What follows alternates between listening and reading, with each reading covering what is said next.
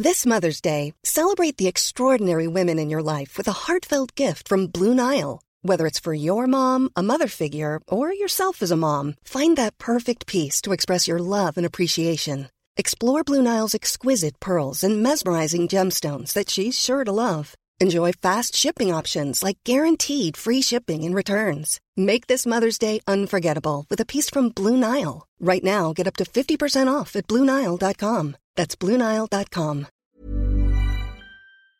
Rápidamente vamos con Domingo Ruiz, presidente de la Comisión Nacional Fiscal de la Confederación Patronal de la República Mexicana, la Coparmex, a quien me da mucho gusto saludar. Domingo, ¿cómo estás? Buenas tardes. Muy bien, Javier, qué gusto saludarte en esta mañana y pues con esta complicación. Sí, ¿qué hacemos? ¿Es, es verdad que, que, son los empleadores los que pidieron esta, esta situación, esta constancia de situación fiscal al SAT? Bien, a ver, aquí es bien importante dejar como contexto que todo esto surge de una nueva versión de la factura electrónica, lo que se conoce como CFDI 4.0, que para poder expedir estas facturas se expiden a los clientes, pero también se expiden a los trabajadores cuando se les paga el sueldo. Se llama un CFDI de nómina. Para que este CFDI sea deducible, debe cumplir con nuevos requisitos que estableció el SAT. Y estos nuevos requisitos, incluso si uno entra a la página del SAT, allí están claramente los requisitos que debe cumplir esta este CFDI, es tener no solamente el nombre del trabajador, sino su domicilio y su código postal, y voy a citar textual lo que dice el formato del SAT, debe registrarse tal y como se encuentra en la cédula de identificación fiscal y constancia de situación fiscal, respetando números, espacios y signos de, de puntuación. ¿Qué quiere decir, Javier? Que si un CFDI de nómina no tiene un acento, imagínate que al momento de que se te pague a ti un sueldo, alguien escribe Javier con B grande. O, o, con X. Exactamente, o con X. Van a pasar cualquiera de dos cosas. O el CFDI no se va a poder emitir, el sistema no va a dejar emitirlo. Y si se puede, no va a ser deducible ese sueldo que se le pagó a Javier a la Torre. ¿Cuál es la única solución que se tiene? Tener la constante situación fiscal para ver exactamente el nombre, cómo está escrito, con qué espacios, con qué signos de, puntuación, el domicilio, cómo está escrito. Ya ves cómo es un relajo de las calles en este país, que uno lo escriben de otra manera. Invito a todos a que vean su recibo del teléfono y su recibo de la luz y van a ver que está distinto su domicilio. Sí, siempre, todo, es diferente. Exacto, la única forma de tener certeza de cómo está esa persona inscrita en el SAT es teniendo la constancia de situación fiscal e incluso el propio comunicado del SAT así lo estableció.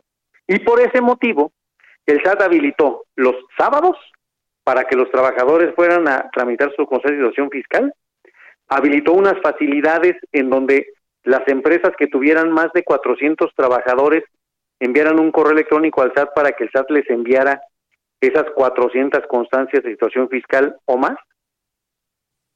Si nunca el SAT hubiera pedido este requisito, ¿para qué habilita oficinas? ¿Para qué habilita sábados? ¿Para qué publica estas facilidades? Y más aún, por el colapso en el que se estaba llegando, esta obligación se prorrogó para el mes de enero del año 2023 porque el SAT se dio cuenta que no iba a poder actualizar la información de todos los trabajadores.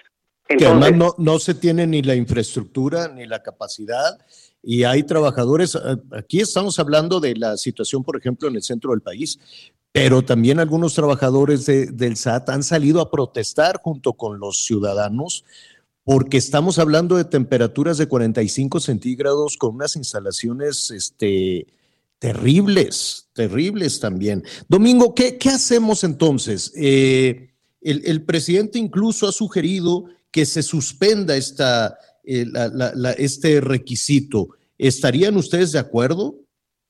Absolutamente, absolutamente. Estos requisitos adicionales son requisitos de control. Siempre el CFDI ha, ha requerido que se tenga el nombre y se tenga el RFC y con eso el SAT pues ya sabe que sí es la persona. el SAT tiene toda la demás información de esa persona. Sí coincidimos con el presidente de la República que ese se convierte en un requisito excesivo, los problemas ya los hemos platicado. Tú hace un rato decías, no hay tantas oficinas del SAT, hay que recordar que iniciando esta administración eh, presidencial, se corrieron más de mil trabajadores del SAT y se cerraron muchas oficinas del SAT. Hoy prácticamente hay oficinas del SAT en la capital de cada estado de la República, lo cual quiere decir que toda la gente que no vive en la capital de la República tiene que viajar.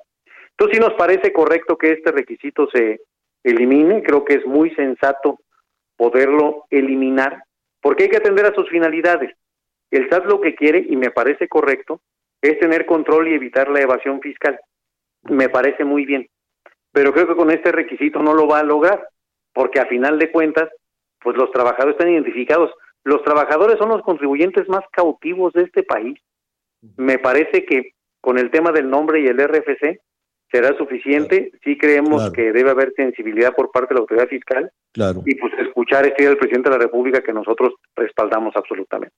Pues Domingo, te agradezco muchísimo. Me quedo pensando que cada vez que se le pone más eh, obstáculos a la formalidad, pues la gente no, no se puede esperar a que se tomen decisiones de si se mantiene o no.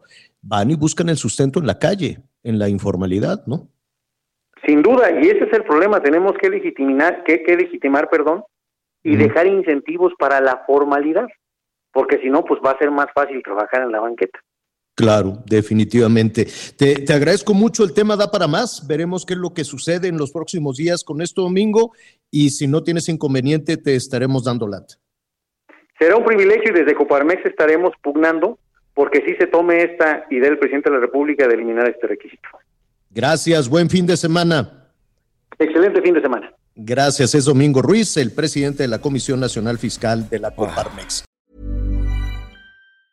Normally, being a little extra can be a bit much, but when it comes to healthcare, it pays to be extra. And United Healthcare makes it easy with Health Protector Guard fixed indemnity insurance plans. Underwritten by Golden Rule Insurance Company, they supplement your primary plan, helping you manage out of pocket costs without the usual requirements and restrictions like deductibles and enrollment periods. So when it comes to covering your medical bills, you can feel good about being a little extra. Visit uh1.com to find the Health Protector Guard plan for you.